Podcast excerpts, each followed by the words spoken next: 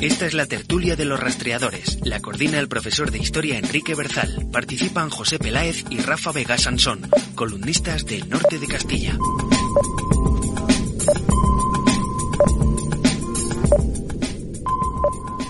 Bienvenidos a los rastreadores. Eh, Rafa Vega, buenos días, ¿qué tal? Muy buenos días, ¿qué tal estamos, Enrique? Hola, José Peláez, ¿qué tal? Buenos días, Enrique Berzal. ¿Qué tal? Oye, eh, es que me he desayunado esta mañana leyendo algo de la moción de tonsura. Rafa, que Sí, ha escrito sí, la sí. moción de tonsura. Y he dicho, joder, que bien. Has puesto además una serie de calificativos a nuestros líderes políticos, empezando por Tudanka. Y entonces digo, joder, qué mejor op- oportunidad para hablar de los resultados, de las consecuencias de la moción de censura. No sé si eh, denominarla gatillazo.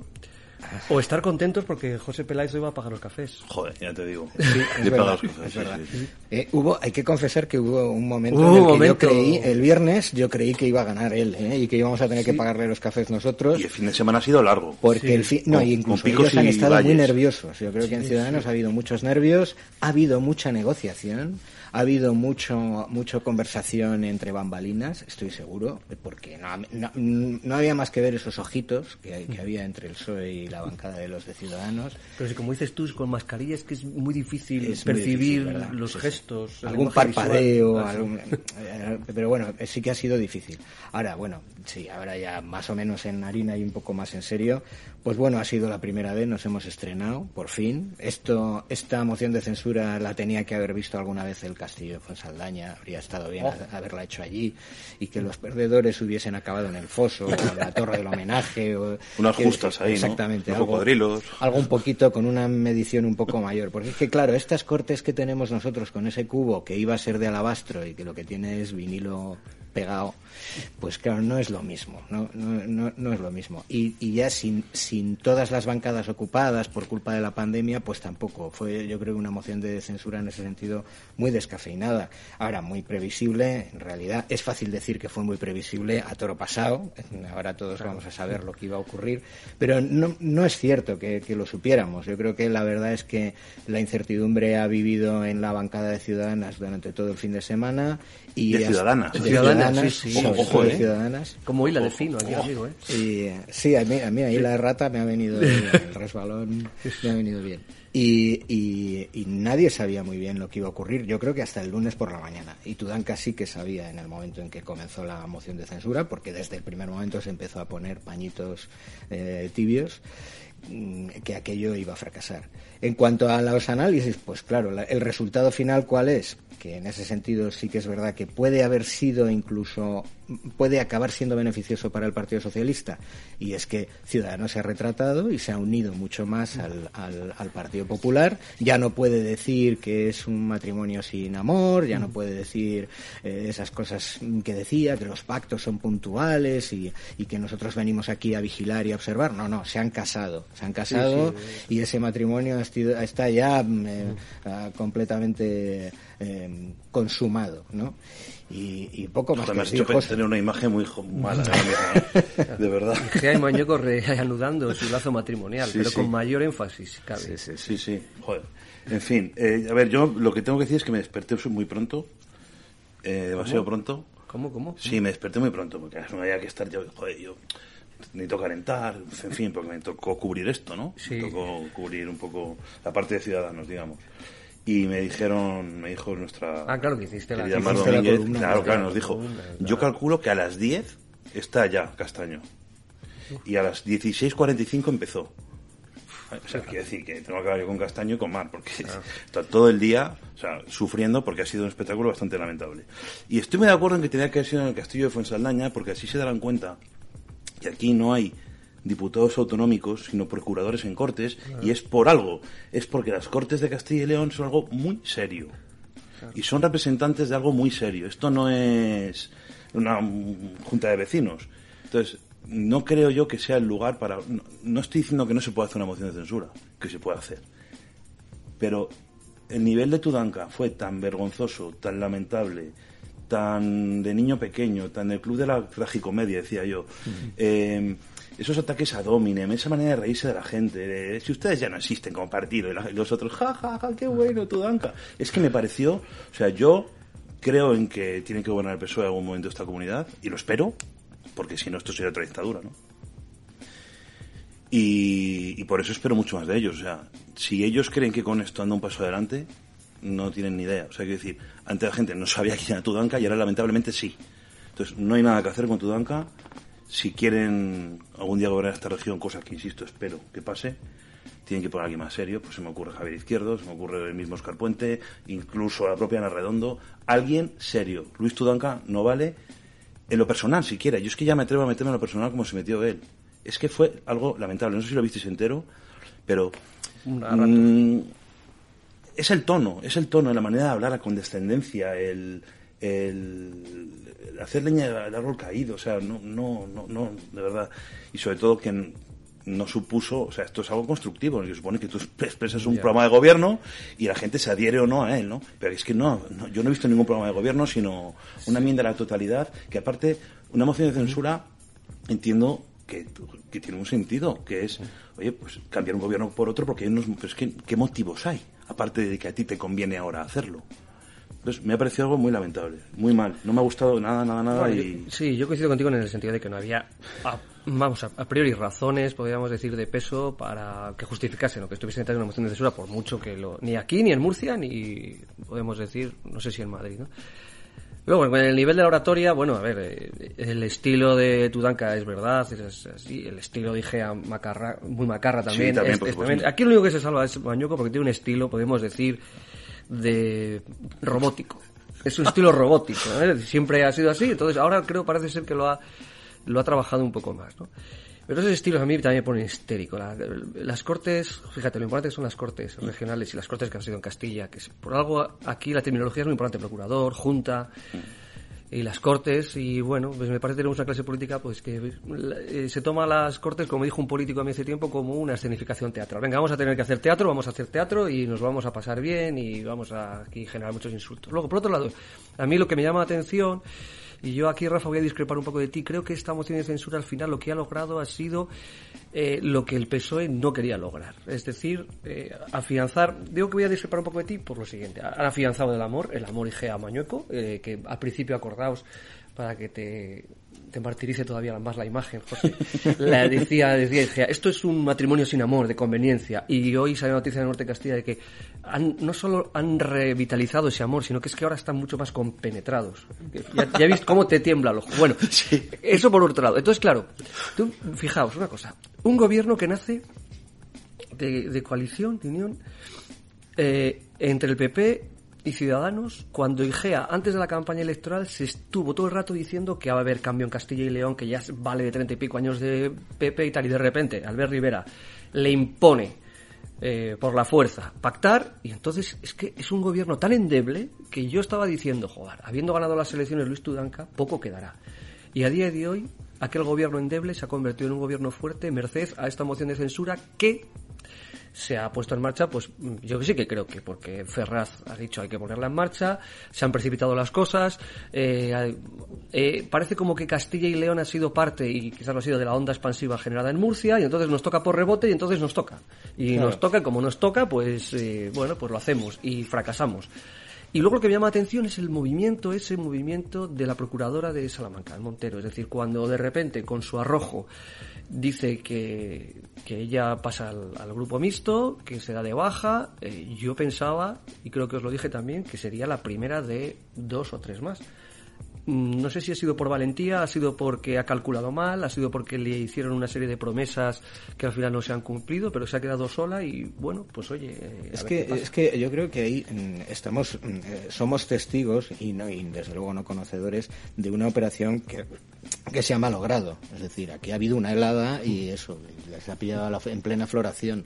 Entonces, sí que me da la sensación de que a la a la procuradora de Salamanca le ha pillado el toro en pleno de en la intemperie, le, ha pillado en la calle y y a los demás no. a los demás o a los dos, tres o cuatro discos los que también estaban dispuestos a poder hacerlo, pues han tenido la oportunidad de retractarse, de guardar silencio y de, y de, y de protegerse un poco. Tienes, da esa sensación porque sí que parecía que había una mayor seguridad por parte del PSOE en un principio, hace, hace una semana, y esa seguridad pues se ha ido, se ha ido, bueno, pues se ha ido de alguna manera minimizando a lo largo del fin de semana. Y sobre todo por esa actitud. Hablabas de Tudanka, claro, es que Tudanka desde que comenzó el, la moción de censura, no, no daba la sensación de que él supiera que tenía que, que bueno, pues... Eh, hablar de su programa de gobierno y tuviera que no tenía ese carácter ese carácter de voy a ser el presidente de la junta tengo un programa de gobierno estas son mis puntos estas son mis líneas más bien todo lo contrario es decir desde el comienzo mm, empezó diciendo buenos días lo hemos intentado eh, somos los mejores bueno y qué entonces yo creo que a él le falló eso es decir hubo un movimiento un paso en falso hubo desde luego una reacción probablemente por parte de Igea eh, muy inteligente a la hora de volver a, rebañar a, a, todas las ovejas descarriadas. Pero a mí lo que me sigue entristeciendo de todo esto es que sí que asistimos a una, a una política autonómica en la que las voluntades pues se dirigen desde Madrid. Es decir, no solo porque el primer pacto de gobierno y la primera coalición entre Ciudadanos y el PP fue una disposición de Madrid en contra de la voluntad de Ciudadanos Castilla y León, no solo porque esta moción de censura también ha sido probablemente en contra de la voluntad de Tudanca y, mm, ha tenido que inmolarse y sacrificarse en nombre del partido y de una sí, porque él dijo antes que, iba, que se iba a dar más tiempo, dijo. Claro, claro. Lo han precipitado que hubiera sido lo inteligente. Porque yo estoy convencido eh, que si es... A ver, Ciudadanos está en descomposición. Mm. Ciudadanos es un partido que bueno, pues que no existe, más que en nuestra imaginación. Estamos viendo una foto de hace dos años, ¿no? Ahora mismo no tendría seguramente muy buenos resultados. Entonces, mm, si se hubiera dado un poco más de tiempo, yo estoy convencido que, la, hubieran podido sacar adelante. Porque es evidente que necesitas dos votos. Que es que también hay que, eso es para hacérselo mirar. Si habiendo ganado las elecciones, con ciudadanos en descomposición, no eres capaz de sacar esta moción de censura, eres un negado para la política. No, no puede ser. Es decir, es muy fácil sacar a dos personas. Es facilísimo. A lo mejor no era el momento ahora, simplemente, ¿no? En cuanto a lo de esta procuradora salmantina, mm, no tengo información, es solo una sospecha. ¿eh? Yo creo que fue un poco un señuelo. Es decir, da el paso tú a ver si queda alguien más.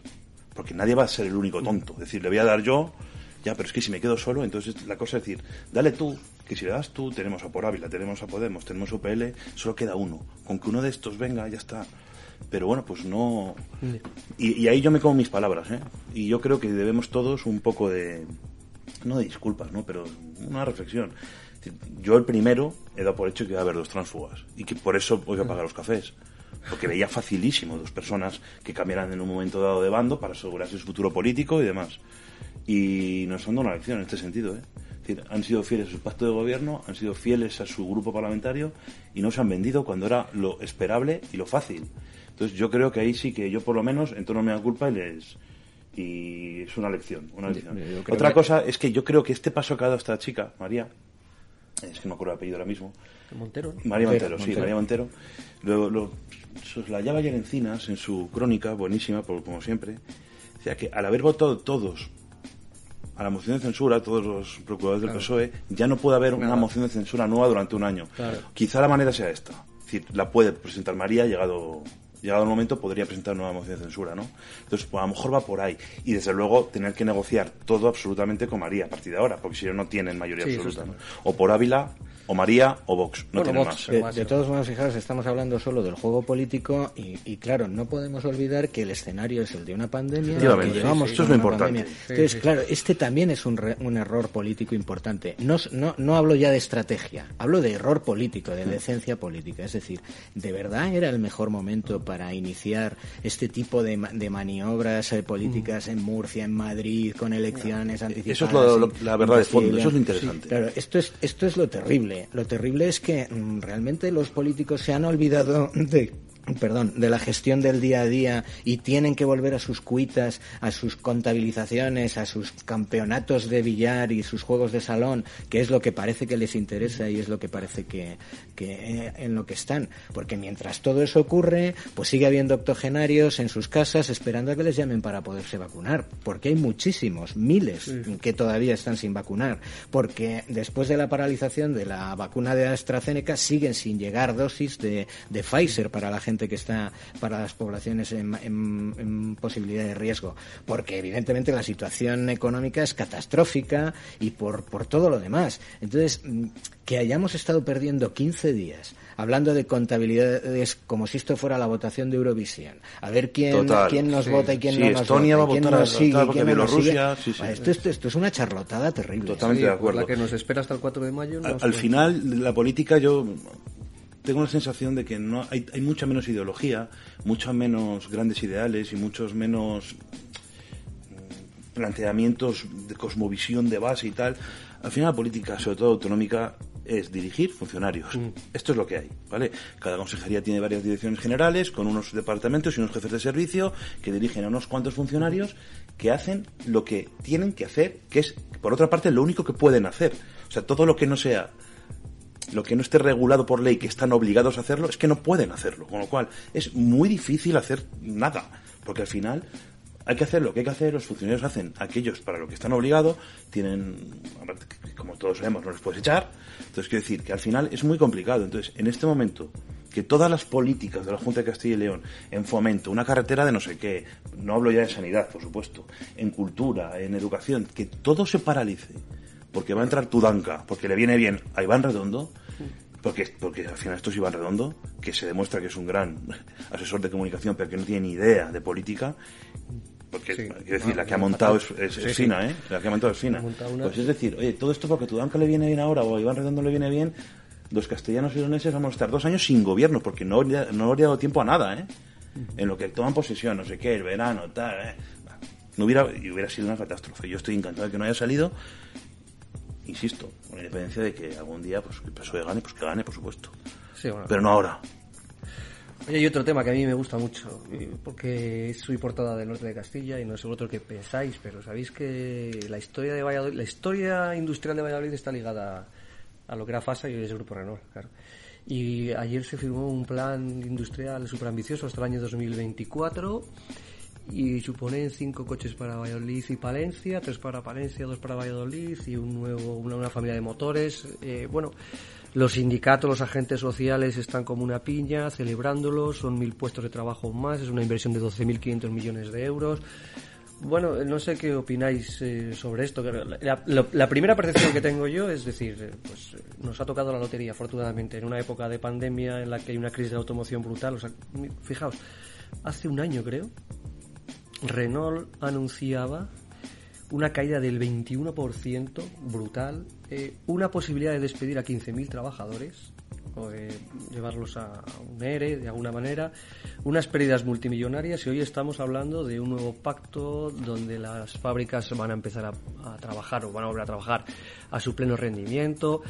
Eh, la foto política, evidentemente, ahí estaba. Pedro Sánchez, el rey, perdón, el rey, Pedro Sánchez. Este, el orden es que no es del protocolo. No, lo has dicho en el orden correcto.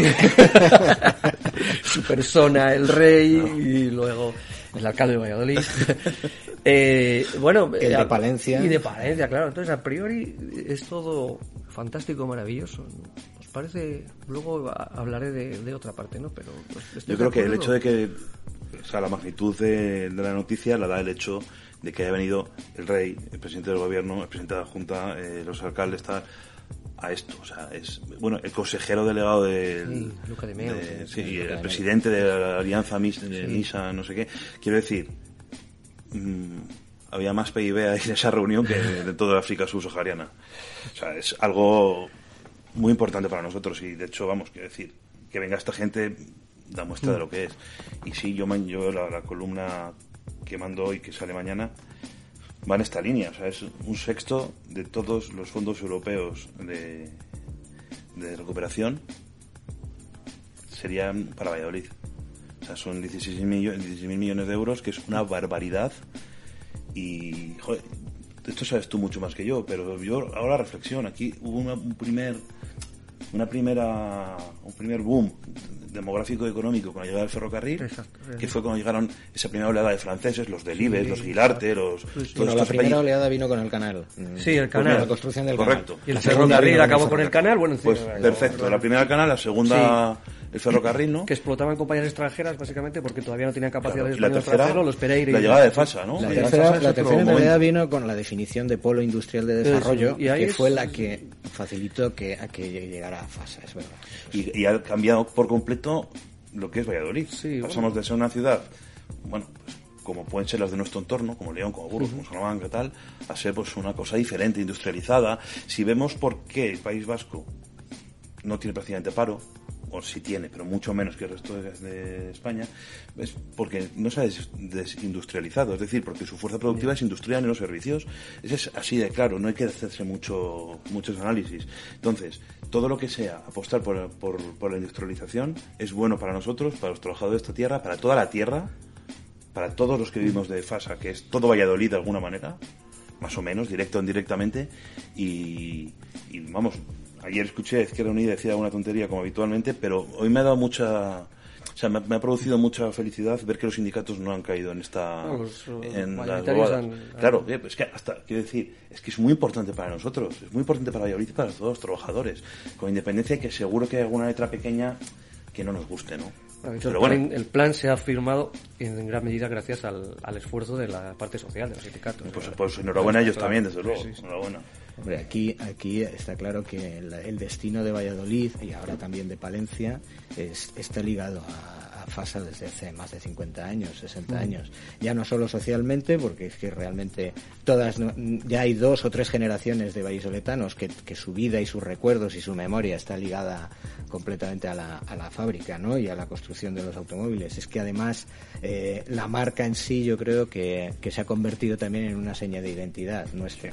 Entonces, sí que es verdad que yo creo que los sindicatos han hecho enormes sacrificios en este, en este acuerdo y en este pacto. Sí que es cierto también que la situación lo requería. Y conviene dejar eso también bien claro. Es decir, eh, mm, creo que los, los trabajadores, cuando, cuando se espera de ellos un sacrificio y una responsabilidad, han cumplido siempre.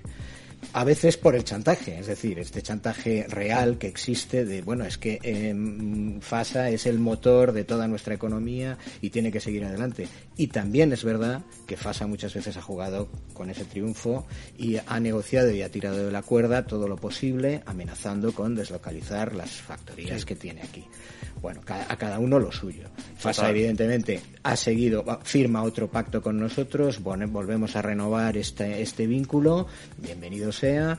Y como decís, tan importante es que ha venido Su Majestad el Rey, y ha venido el presidente del gobierno, y, y ha venido el consejero delegado de Renault, etcétera, etcétera. Hasta creo que Fernando Alonso tuvo unas palabras que Sí, sí, eso es ¿En es serio? como- Sí, sí, sí. Ah, no, sí, no, sí, eso sí, como sí, ya sí. eh, la leche, ¿no?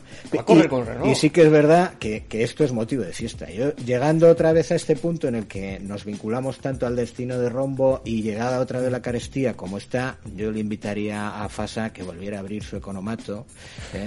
porque os acordáis aquella época Hombre. en la que todo el mundo decía, bueno, esto lo he sacado del economato. Aquellas épocas terribles en las que la inflación era tan galopante que teníamos pegatinas de precio estable en los establecimientos y entonces te llegaba alguien y decía, oye, pero esos, esos eh, playeros tan estupendos sí. que tienes y esos vaqueros, no, no, estos son del economato. Y era como decir, bueno, bueno, es que vienen productos importados de la Francia gracias al economato de Fasa. Sí, había un chiste. marcaba- ¿No te acuerdas un chiste que, que un fasero ve a dos, dos fasero porque en plan cariñoso, ¿eh? Que era Sí, un sí, fasero, no, era no, fasero. una élite industrial en Valladolid y que ve las sombras a dos dos gitanos que están por allí y dice ¿quién vive? y dice vosotros que tenéis economato. Es lo que era, era ese es uno de los chistes Y que había por, por el y- economato y, y claro. perdón, una cosa que no conviene olvidar y que, de, que de, la, de la que también ha, bebido- ha vivido mm, eh, FASA gracias a eso, es que si FASA pudo instalarse en Valladolid y FASA tuvo los operarios y el nivel de calidad de operarios que necesitaba, es porque aquí había unos talleres de la Renfe. Claro, claro, Si no llega a ser por los talleres de la Renfe que eh, adiestraron a tanto tornero, a tanto técnico, etcétera, etcétera, etcétera, nunca se habría podido instalar una factoría y, Claro. y- y ponerla en funcionamiento tan rápido sin aleccionar se a los instaló ahí al lado del arco ladrillo además fíjate que es que me estoy dando cuenta de que se cumplen 70 años de la creación de FASA porque fue en el año 1951 cuando el coronel Manuel Jiménez Alfaro monta Pues no sé qué haces, que no estás escribiendo ahora mismo un libro. Me voy ya, me voy ya. Y, además es muy interesante porque no querían, tuvo que, que, que superar unas trabas brutales por parte de la dictadura franquista, de Lini sobre todo, porque quien, a quien quería privilegiar era SEAT. Y tuvo que mover y remover Roma con Santiago y tocar la gran fibra que podía mover la voluntad del régimen, que era Luis Carrero Blanco, y a partir de ahí eh, FASA. Entonces FASA pudo ser adelante, luego ya entraría Renault. Pero eh, fijaos, claro, hablando mucho de historia, no me voy a ir más lejos. ¿Os acordáis esto que tú has hablado también, Rafa, de, de entre comillas, eh, las amenazas de que esto se puede deslocalizar, que se va de aquí? Siempre se ha dicho, cuando Fasa estornuda, cuando Renault estornuda, se constipa toda Castilla y León, se constipa Valladolid. ¿Os acordáis de la crisis del modus? La terrible crisis del Sí, modus. sí.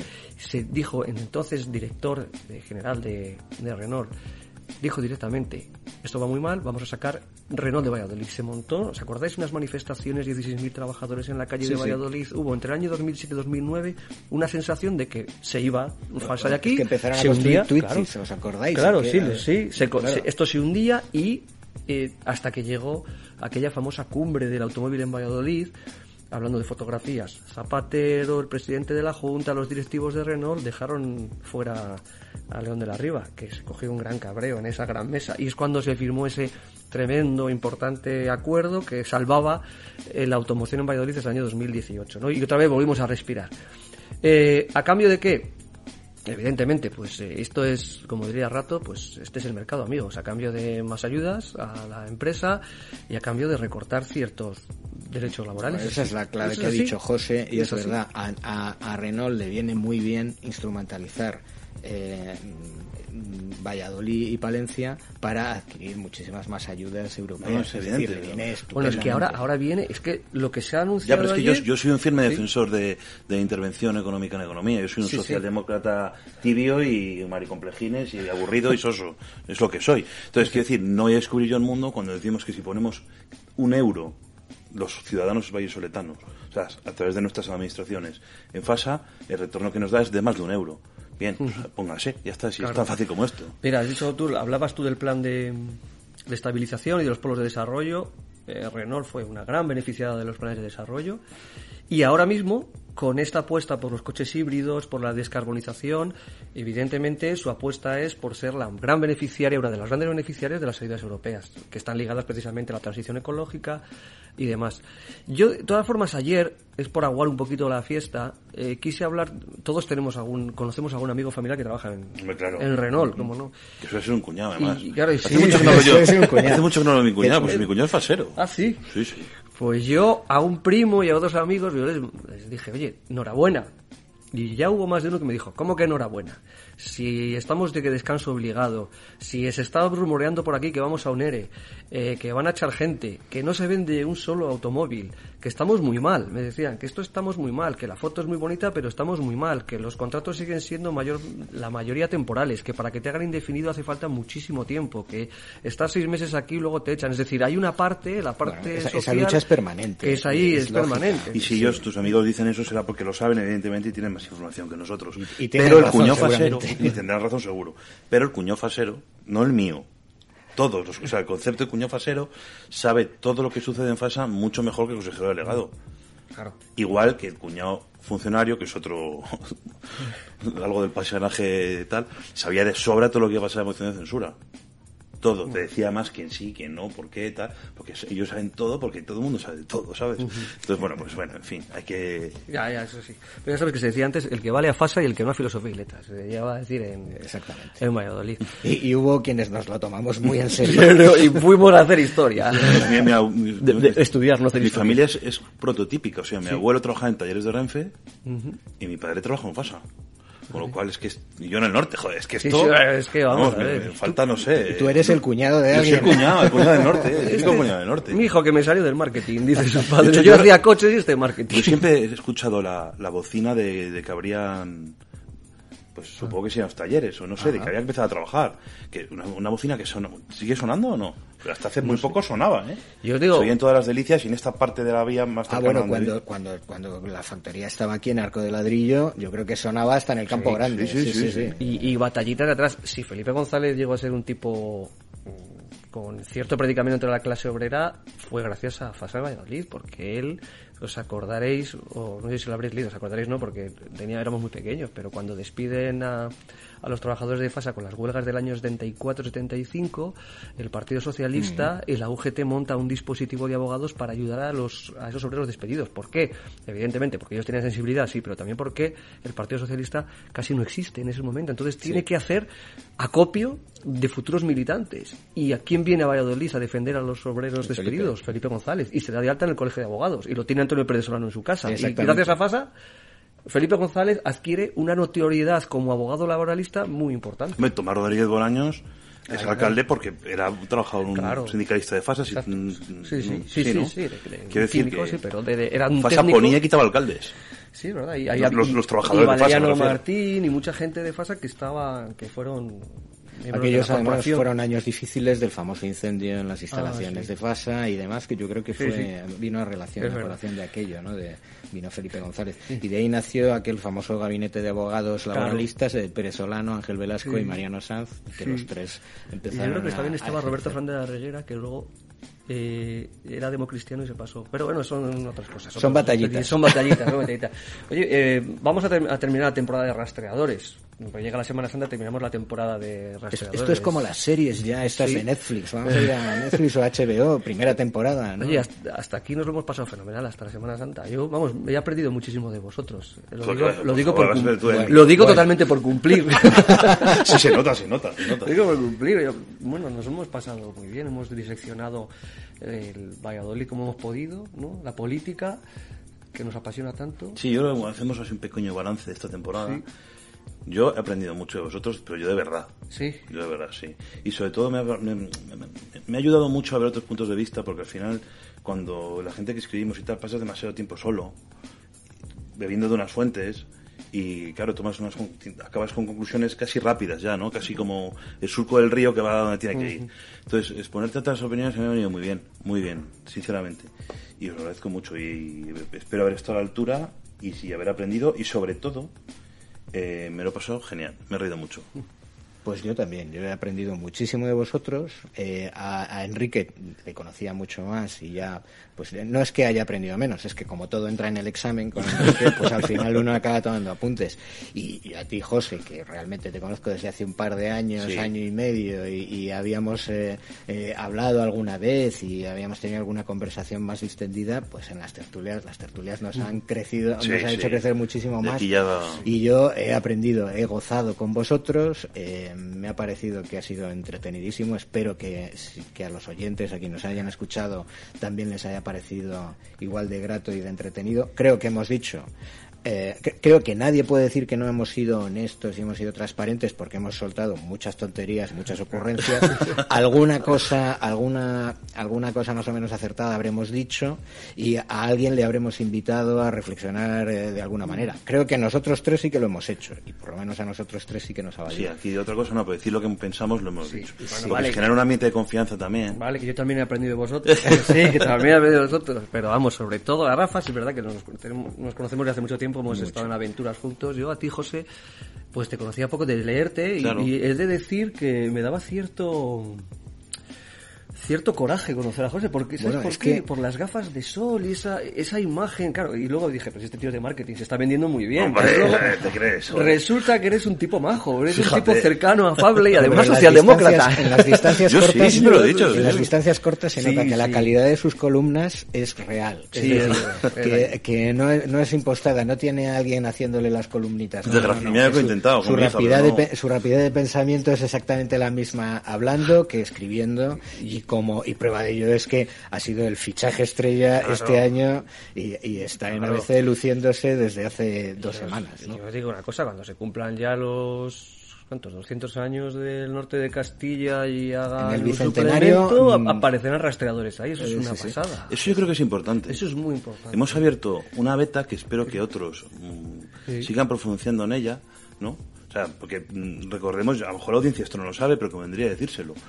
Eh, esto no deja de ser un- un- un- una, una primera temporada piloto en la que nosotros, con Rodrigo y el demás, y demás mm, equipo técnico y todo el norte de Castilla, pues hemos abierto un, un flanco por el que nunca habíamos estado, ¿no? Que es, vamos a, hablar- a hacer que el, el norte de Castilla no, sea- no solo sea un periódico, sino también Vamos a verlo, ¿con qué tal en lo audiovisual, ¿no? En el formato Por eso podcast. creo que tenemos Y- que... y estamos aprendiendo todos aquí Y en tenemos directo. que agradecer a Ángel Ortiz, director del Norte, habernos dado la oportunidad en e- de esta temporada de Rastreadores. Mar, a Mar, a Liliana, a Liliana, Rodrigo. Liliana, Rodrigo, que nos ha aguantado. Que está aquí aguantándonos y Javi. Efectivamente. Javi Y que a Javi. Nos, nos traía, hacía de traidor, traía para un lado, nos traía para otro. Así que, bueno, es. pues chicos, ha sido un placer esta primera temporada. de nos hemos, me toca pagar los cafés. Y Te toca pagar los cafés, te vas a enterar. Vamos a pedir el café va. más largo. Irlandés, no sé qué, ya verás. con un orujo impresionante. Muchas gracias, amigos. Gracias a ti. Venga, hasta luego. Chao.